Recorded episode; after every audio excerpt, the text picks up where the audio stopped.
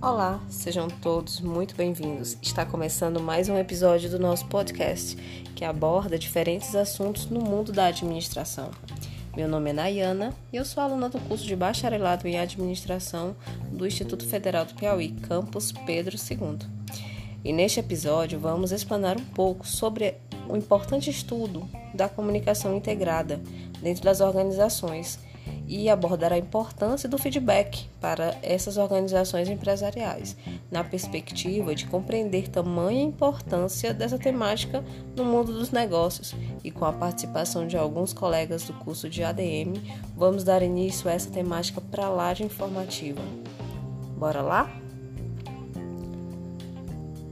Bom, a comunicação integrada, ela consiste na ação conjunta e bem planejada de um, uma série de esforços, táticas, ações estratégicas e produtos de comunicação.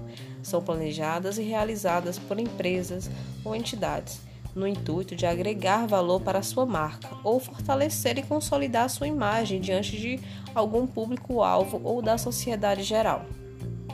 E nesse cenário de integração, a utilização das novas tecnologias virtuais e todas as suas possibilidades, elas se tornam um dos elementos de destaque da comunicação para melhor entendimento empresarial do que acontece ao seu redor e na busca de gerar valor para a empresa. E sendo assim, a internet, as redes sociais, a interação entre áudio e imagem e outras características, elas atuam de forma constante na comunicação integrada entre empresa e cliente, na busca de um conhecimento melhor, de saber exatamente o que o cliente busca e o que a empresa pode oferecer, para ter melhor acessibilidade a tudo.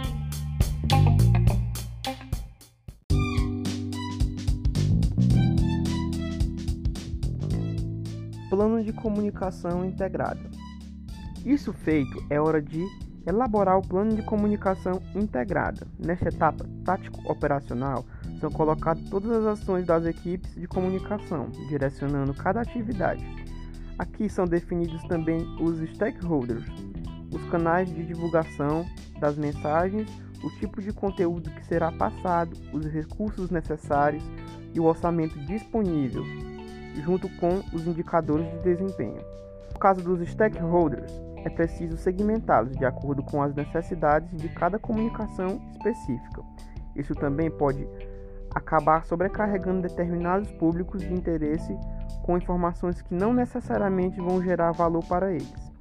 A partir dessa segmentação, fica mais fácil também determinar quais canais são mais adequados para cada público, que tipo de conteúdo deverá ser reproduzido para atender perfis específicos e qual linguagem deverá ser utilizada para maior clareza e entendimento.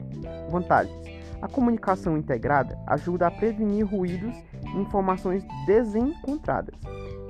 A imagem da marca é reforçada com o seu público. A percepção que os clientes têm da empresa também é impactada. A chance de ocorrerem crises internas diminuem. Redução de custos com ações ineficientes construção de um posicionamento sólido da marca, diminuição de boatos e fofocas entre o público interno, redução da rivalidade tóxica entre equipes.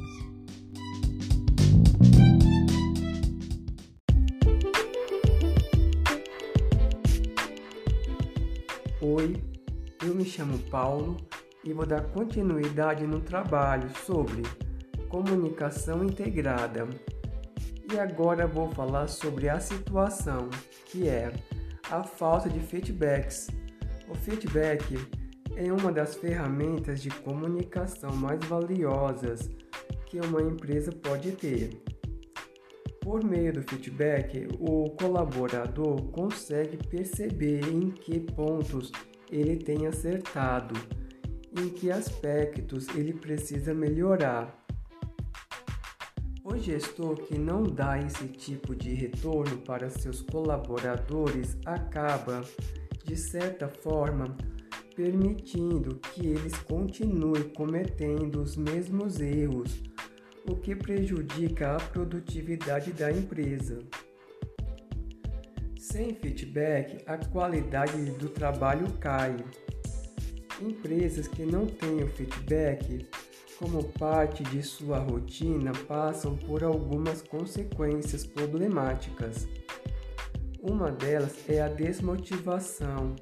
Afinal, o feedback existe para orientar sobre o desempenho de seus colaboradores. Caso esteja fazendo um bom trabalho, um retorno que o congratule e estimule a continuar o bom trabalho o manterá alegre e motivado para cumprir as expectativas. Por outro lado, se o desempenho for aquém do esperado, um feedback que alerte os pontos de melhoria direciona o funcionário para corrigir suas falhas e se torna um profissional melhor.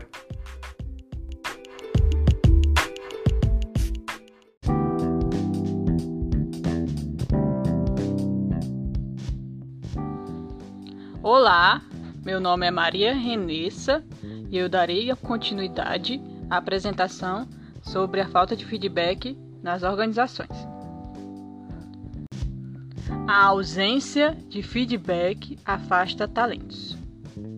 Outra consequência catastrófica para as empresas que têm ausência de feedback é perder aqueles colaboradores mais talentosos. Os melhores profissionais do mercado são aqueles que não só são bons no que fazem, mas que estão sempre aceitando desafios para subir na carreira. São pessoas ambiciosas e focadas, essenciais para fazer o negócio crescer. São profissionais que buscam seu próprio desenvolvimento na carreira. Desenvolvimento este que precisa de um bom feedback. Caso contrário, ele não terá como se guiar para melhorar e pode até julgar que seu trabalho não é valorizado como deveria. Ou seja, quando um colaborador apresenta seu projeto, sua visão numa empresa e ele não tem um retorno, então ele vai se sentir desvalorizado ou sem motivação para continuar na empresa. Qual a importância do feedback para as empresas? Feedbacks são considerados o ponto-chave da gestão de pessoas.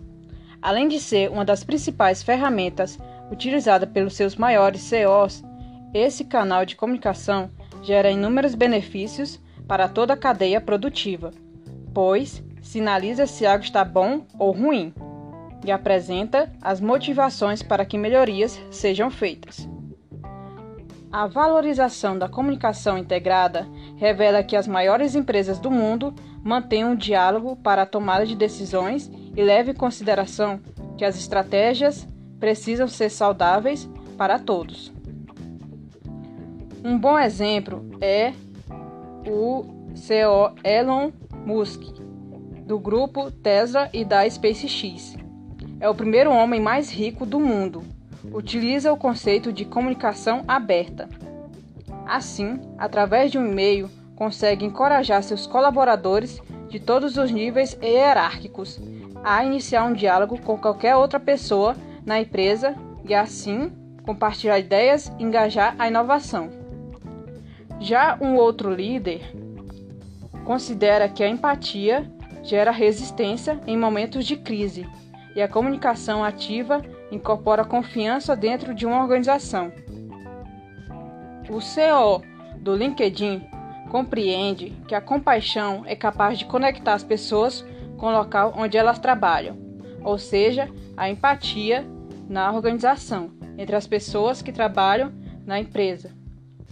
É importante que elas se mantenham unidas, organizadas e, e respeitem uns aos outros.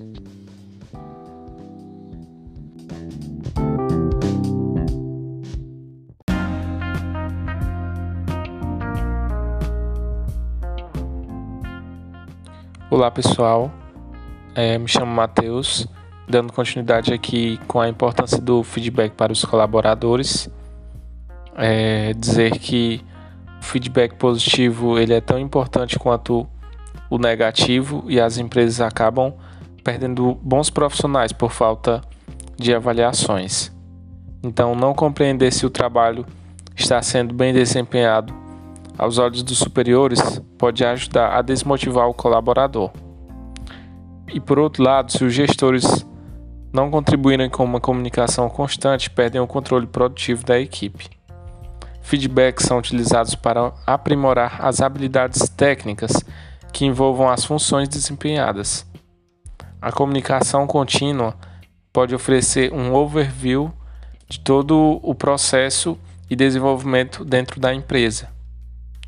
Os colaboradores que não recebem feedbacks tendem a ficar desmotivados por não considerarem que a empresa valoriza o seu trabalho. Então, consequentemente, existe uma chance maior de ocorrer problemas interpessoais e desentendimentos profissionais é, dentro da empresa. Contudo, esses profissionais não compreendem a evolução e tendem a ficar estacionados nas suas funções, por falta do conhecimento técnico que o próprio colaborador desconhece que ele não tem, pode estacionar em uma zona de conforto perigosa. As avaliações contínuas e abertas, elas oferecem ao time uma oportunidade de melhorar a sua performance. Isso fortalece vínculos entre os colaboradores e também com a empresa, além de ser responsável por engajar o colaborador a ser o protagonista na, na sua área de atuação. E ressaltar também que esse tipo de comunicação é uma oportunidade para que o colaborador empreenda em seu local de trabalho. Dessa forma, acaba desenvolvendo com melhor eficácia os famosos soft skills, ou chamadas habilidades comportamentais importantes para o desempenho no trabalho.